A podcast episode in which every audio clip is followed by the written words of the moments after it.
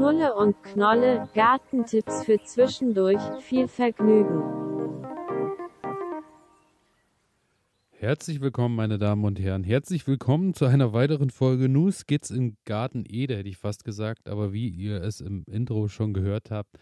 Ja, es ist Knulle und Knolle Zeit. Es ist die äh, kleine Sendung, das kleine Format, was immer zwischen den Sendungen, äh, die wir alle zwei Wochen freitags sowieso machen, äh, erscheint quasi dann, wenn wir äh, auf der faulen Haut gelegen haben, dem, an dem Freitag zwischendurch, haben wir jetzt hier die Zeit, uns mit ein bisschen so Sachen zu beschäftigen, die eben gerade so im Garten anfallen.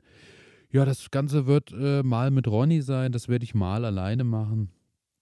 Das ähm, wird vielleicht auch mal mit Gästen passieren. Wir sind gespannt, wo die Reise hingeht und äh, heute müsst ihr euch erstmal mit mir allein auseinandersetzen.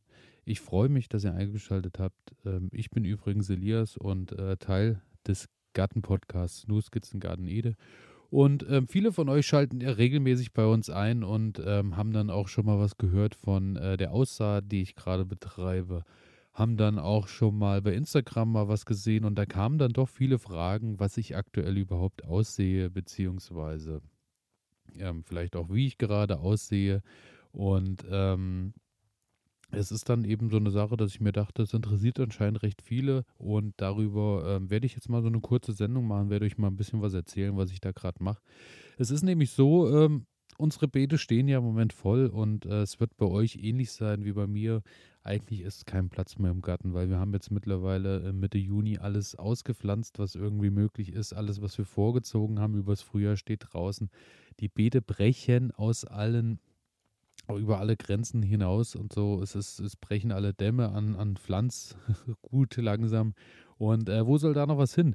Ja, äh, die Frage ist äh, berechtigt, aber natürlich müssen wir sagen, wir ziehen natürlich jetzt vor, dass wir dann ähm, Ende Juli, vielleicht Anfang August, dann Sachen wieder aus, äh, raussetzen können. Und da ist ja wieder Platz, weil bei mir ist es zum Beispiel so, ähm, der ähm, Knoblauch. Habe ich heute zwei Zehen mit oder zwei Knollen mit nach Hause genommen haben schon schöne Zehen gebildet, hatte schon gutes Aroma. Das wird nicht mehr lang dauern. Der wird Mitte Juli, denke ich, aus den Beeten rausgehen. Dann ist der durch. Dann äh, Zwiebeln, Winterzwiebeln. Die Frühjahrszwiebeln, die ich gesteckt habe, sind noch nicht so weit, aber ähm, die Winterzwiebeln aus dem letzten Jahr, die äh, haben alle schon eine ganz gute Größe und ich denke, das wird auch nicht mehr lange dauern und dann nehme ich die schon mit nach Hause und dann ja, ist da wieder Platz und so wird es ein paar Reihen geben, wo ähm, dann natürlich wieder neue Pflanzen äh, reingepflanzt werden können äh, in die Beete. Und daher äh, beschäftigen wir uns mit der Aussaat. Ich habe das Ganze. Das hier geht an alle Sportler, die nicht akzeptieren können, dass immer alles so bleibt, wie es ist. An alle, die nicht länger in Plastikklamotten Sport machen wollen, weil das unsere Erde mit Mikroplastik verschmutzt. Für euch macht wieder Sport jetzt Sportkleidung, die ganz ohne Polyester auskommt – Sie besteht aus Algen und Holzfasern und meistert alle Herausforderungen deines Trainings, ohne die Umwelt zu verschmutzen. Sport ist so positiv, dass er niemandem schaden sollte, schon gar nicht dem Planeten. Besuche deshalb jetzt vida-sport.de, vidar-sport.de und sichere dir dein natürliches Sportoutfit. Du wirst den Unterschied fühlen. So ein bisschen unterteilt in, ähm, wir machen das, was ich zu Hause so in meinen äh, Pflanzpaletten vorziehe und äh, dann machen wir die zweite Sache, das, was ich direkt äh, nach draußen sehe. Wir fangen erstmal an mit dem Kohl. Der Kohl, ähm, den ich ausgepflanzt habe, ist ähm, einmal ein Weißkohl, das ist der Golden Acre. Ich hoffe, ich spreche den richtig aus. Wenn nicht, verzeiht mir bitte. Das ist ein Weißkohl, den hatte ich auch schon mal im Frühjahr in der, im Anbau und Verzeihung. Der hat schöne Köpfe gebildet, hat ähm, dann auch einen, einen, guten Geschmack gehabt und den kann man wohl bis Juni auch noch vorziehen, dass der so im Herbst und Winter hinein dann geerntet werden kann.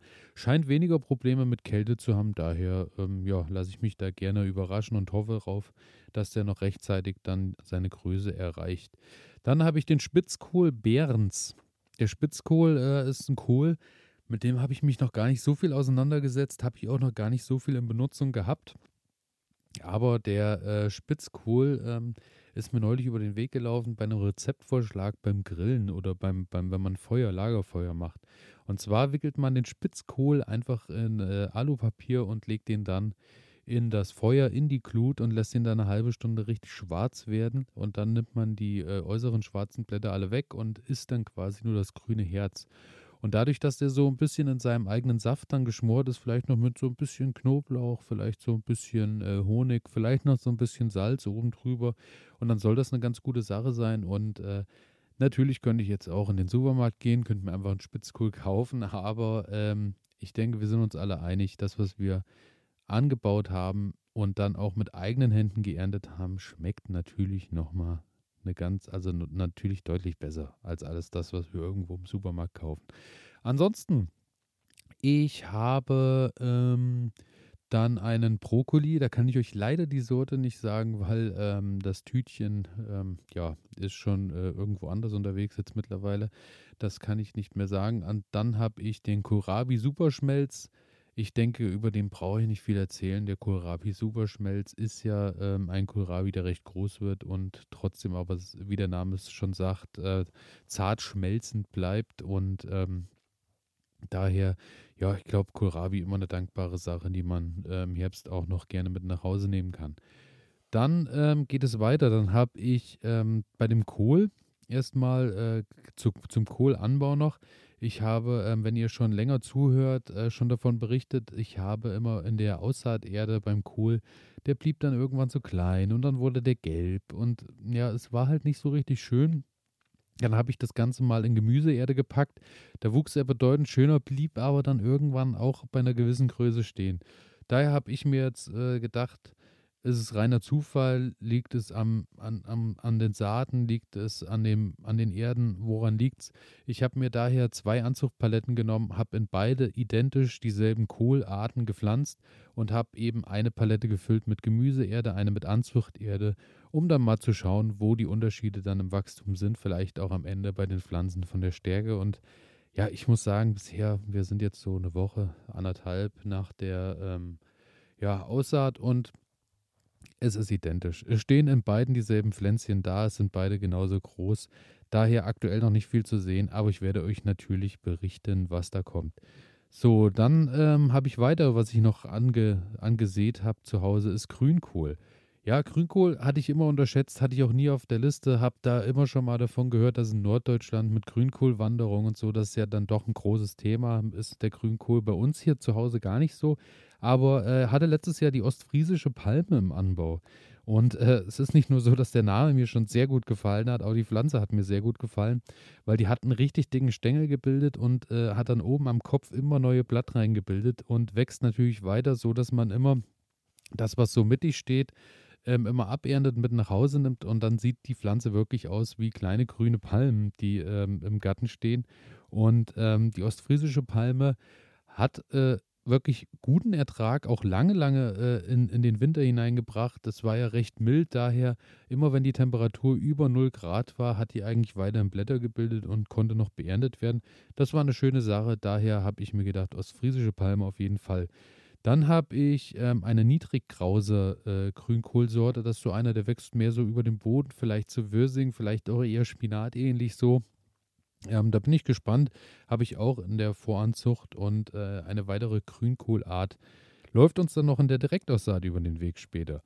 So, dann habe ich ähm, Knollenfenchel, habe ich auch noch gemacht. Der Knollenfenchel ähm, ist auch noch ähm, jetzt im äh, Juni äh, noch möglich auszusehen. Fenchel wird bei uns nicht so häufig gegessen zu Hause, aber so äh, sechs, sieben Pflänzchen habe ich dann nochmal gemacht. Ist vielleicht auch schön, um einfach mal zu sehen, wie lange hält er sich, wie lange kann der äh, bewirtschaftet werden bzw. geerntet werden. Dann Mangold. Da habe ich so ein Rainbow Mangold. Das ist ein ganz bunter Mangold. Sieht immer toll aus. Ich hoffe halt, dass ähm, ich hatte ja schon im Frühjahr welchen ausgesät. Der wächst auch ganz gut. Und jetzt habe ich nochmal welchen gemacht, einfach nur um zu schauen, ob das wirklich möglich ist, wie die Verpackung das ähm, aussagt, dass man den jetzt noch sehen kann und dass man da auch noch länger was von hat oder noch länger, vielleicht auch dieses Jahr noch mal was ernten kann. Daher lasse ich mich da überraschen, was da am Ende rauskommt. Dann ähm, habe ich eine Sonnenblume, die Sonnenblume Latora. Sonnenblumen habe ich dies Jahr wirklich in Hülle und Fülle im Garten von Packungen, also von, von, von Größen, wo die Packung verspricht 3,50 Meter über buschige Sonnenblumen. Da habe ich einiges dieses Jahr und habe mir gedacht, es ist halt was fürs Auge, es ist was für die Bienen, es ist was für die Vögel und es ist auch was für uns natürlich, wenn man die mit nach Hause nimmt.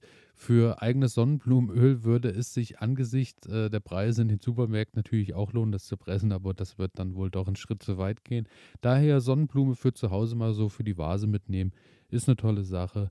Das ähm, werde ich auf jeden Fall machen und ich bin halt ein bisschen skeptisch, weil die Sonnenblumen, die ich im Frühjahr ausgesät habe, so im April, die wachsen jetzt schon gut, aber es dauert halt auch seine Zeit, bis die ihre Größe haben. Die Sonnenblume Latore wird so 1,50 Meter bis 2 Meter buschig, wie gesagt. Und äh, ja, da bin ich gespannt, ob die äh, dann ihre Größe noch erreicht ähm, und die äh, bis zum Herbst dann noch auch äh, fertig wird und nochmal in die Blüte geht. Da bin ich gespannt, das werde ich euch auch berichten. Dann habe ich Asiasalate. Asiasalate hat Ronny ja vor vier Wochen uns so schön äh, darüber berichtet, über, ähm, dass die meistens nochmal einen ganz anderen Pep reinbringen, weil die so Senföle haben und ein bisschen schärfer sind und dass man die so schön mit in den Salat reinmachen kann und schmeckt dann auch ein bisschen anders.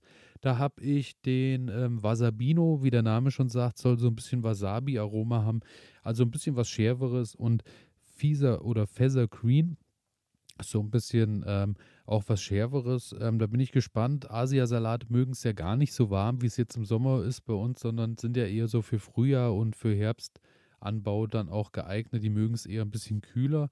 Und da verspreche ich mir eigentlich, dass ich da dann auch hier und da nochmal was abernten kann. Ansonsten habe ich noch ähm, zwei Raukenarten, und zwar die wilde Rauke und die Salatrauke, wo da botanisch der Unterschied dann ist, ähm, weil so von der Verpackung her muss ich sagen, die Pflanzen sehen doch, äh, also es ist tatsächlich am Ende für mich alles Rucola. Da bin ich dann gespannt, ob äh, es geschmacklich und vom Wachstum her einen Unterschied gibt. Es ist auf jeden Fall jetzt schon so, dass es in der Keimung einen Unterschied gibt, weil die anderthalb Wochen, wo die Sachen jetzt da ausgesät sind, ist die wilde Rauke schon, ich glaube, vollständig gekeimt und die äh, Salatrauke, da sind vielleicht so 10% bisher gekeimt. Liegt vielleicht da daran, dass das Saatgut vielleicht ein anderes ist, vielleicht auch älter ist, ich weiß es nicht. Ich bin gespannt, wenn das dann am Ende rausgeht, wie es dann ausschaut. Genau, das ist so das, was ich in meinen Anzuchtpaletten zu Hause stehen habe. Und ähm, gestern habe ich dann noch ein bisschen draußen was angesät. Und zwar habe ich eine Reihe gemacht für bunte Beete. Das ist so rote Beete, das ist gelbe Beete, das ist gestreifte Beete, das ist äh, so eine weiße Beete, eher so rübenartig. Das ist äh, das sind so verschiedene Sorten in einer Tüte. Ähm, was dann am Ende stehen wird, das wird der Zufall dann eben äh, zeigen. Und äh, diese gestreifte rote Beete hatte ich mal ein Jahr nur. Finde ich farblich eine ganz tolle Sache. Sieht natürlich schön aus, hat dann wirklich so rot-weiße Streifen drin und äh, hat aber bei weitem nicht so viel Ertrag gebracht wie die rote Beete. Daher habe ich mir gedacht, äh, nutze ich mal ein bisschen die bunte und gucke auch mal, wie die gelbe dann am Ende schmeckt. Und äh, ja, da habe ich gestern die Reihe angesehen. Ansonsten, wie immer, Möhren, Möhren, Möhren. Möhren, habt ihr in der letzten Folge schon gehört, ist bei mir immer wirklich sehr schwierig, dass das was wird. Daher habe ich jetzt nochmal Möhren ausgesät. Ähm, interessanterweise ist, es wachsen ja bei mir überall mal so ein paar Möhren. In einem Hochbeet wachsen auch wirklich, da sind die Möhren gut gekeimt. Dann an anderer Stelle am Boden ist mal die Hälfte gekeimt da ist wahrscheinlich einfach auch äh, der Boden so ein bisschen schuld oder trägt die Schuld dadurch, dass er so lehmig ist und ich den nicht ganz so toll aufgelockert habe. Vielleicht ist es manchmal auch äh, irgendwie Ungeziefer, äh, Schnecken, vielleicht sind es ähm, auch Mäuse, die sich schon äh, die kleineren Pfahlwurzeln dann holen. Ich weiß es nicht, auf jeden Fall war ich da noch nicht so erfolgreich. Ähm, kleines Update zur letzten Folge, da habe ich ja berichtet, dass ich die Möhren immer vorkeimen lasse in, äh, oder jetzt vorkeimen lasse in nassem Sand drei Tage, also nasser Sand, einfach in ein Wegglas Möhrensaat rein, bisschen schütteln und das Ganze dann äh, drei Tage so ein bisschen stehen lassen, dass die vorkeimen können. Und dann kommen die raus ins Beet in die Rillen ganz normal. Habe ich gemacht, habe auch ähm, dazu aber die Möhren nochmal normal angesät im Beet und muss sagen, es sind beide Seiten diesmal gekeimt und zwar fast komplett. Daher scheint jetzt gerade eine bessere äh, Jahreszeit bei mir für mich zu sein, dass ich die Möhren vielleicht auch noch groß kriege. Da bin ich gespannt. Ansonsten ähm, Spinat. Spinat Gammason habe ich jetzt ausgesät. Ich hatte den Butterfly die ganze Zeit noch draußen. Der hat auch bis letzte Woche wirklich gut durchgehalten. Hat auch bis letzte Woche wirklich ähm, da hier und da wirklich war der noch beerntbar. Jetzt ist er maximal in die Blüte geschossen, hat neue Samen gebildet. Dann ist natürlich der Nitratwert oder Nitritwert sehr hoch. Dann fängt er auch an und schmeckt bitter. Dann äh, Finger weg und daher habe ich den dann abgeerntet, habe den komplett rausgeholt und äh, ja, ist dann nicht auf dem Kompost gelandet, sondern darüber haben sich dann unsere Hühner gefreut. Beim Spinat Gamason steht auf der Verpackung von März bis September aussaatfähig. Da bin ich gespannt, ob der jetzt wirklich anfängt und keimt dann. Also da lasse ich mich überraschen. Dann äh, Pastinake Aromata, ähm, auch nochmal ausgesät, ist jetzt höchste Eisenbahn bis Mitte Juni, wirklich spätester Zeitpunkt zur Aussaat. Die wachsen natürlich sehr langsam und ich meine, ihr kennt es, wenn man so richtig große, schöne Pastinakenwurzeln hat, die werden auch schon üppig und die brauchen auch lange natürlich, bis die diese Größe erreicht haben. Letztes Jahr hatte ich da im Hochbeet ein paar, die waren wirklich so groß und so lang, dass ich da mit dem Spaten rangehen musste, dass ich die überhaupt rausgekriegt habe. Und äh, ja, war eine schöne Sache. Die konnten den ganzen Winter draußen stehen. Die habe ich dann halt geerntet, wie es gepasst hat, wie ich sie gebraucht habe. Ansonsten sind die einfach im Hochbeet geblieben. Sind auch kaum irgendwie, dass da mal, dass die matschig wurden oder nicht mehr genießbar waren. Und ja, daher Pastinake. Bin ich gespannt, ob da noch was zu holen ist. Ansonsten habe ich noch den äh, Grünkohl. Wir haben vorhin drüber gesprochen, den niedrigen und den Ostfri die ostfriesische Palme habe ich vorgezogen.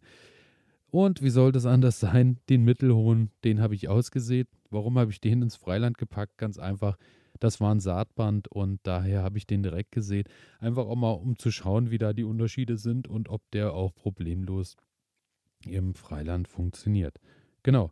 Ja, das sind so die Sachen, die ich jetzt gerade ausgesät habe und ich hoffe, ich habe euch da so ein bisschen nochmal Ideen mitgebracht. Vielleicht ähm, habt ihr noch was gefunden, was ihr auch noch machen könntet und ähm, ja, daher ähm, ja, hoffe ich, ähm, dass ich da, äh, dass ich da euch ein bisschen noch Tipps und Anregungen geben konnte. Freue mich, ähm, dass ihr eingeschaltet habt. Freue mich natürlich auch wie immer, wenn ihr mir Feedback schickt, wenn ihr Ideen habt über, über was wir hier in der Zwischen, in der Kleinsendung auch noch reden können. Ja, und äh, elias at garten-ede.de einfach anschreiben. Findet ihr natürlich wie immer in den Shownotes. Ansonsten freue ich mich natürlich auch, wenn ihr uns abonniert oder wenn ihr uns folgt, egal wo ihr uns hört, auf welchem Podcast-Portal. Und damit sind wir am Ende angekommen. Nächste Woche wird Ronny uns dann wieder zugeschaltet sein aus Schweden und äh, Ronny wird uns dann direkt aus Schweden äh, berichten, was in den schwedischen Gärten so los ist und wo er gerade steckt. Ich freue mich drauf. Ich freue mich auch wieder, wenn ihr einschaltet. Und damit sind wir am Ende angekommen für diese kleine Rubrik. Die erste Folge Knulle und Knolle ist hiermit zu Ende. Ich wünsche euch viel Spaß im Garten. Alles Liebe, alles Gute. Ciao.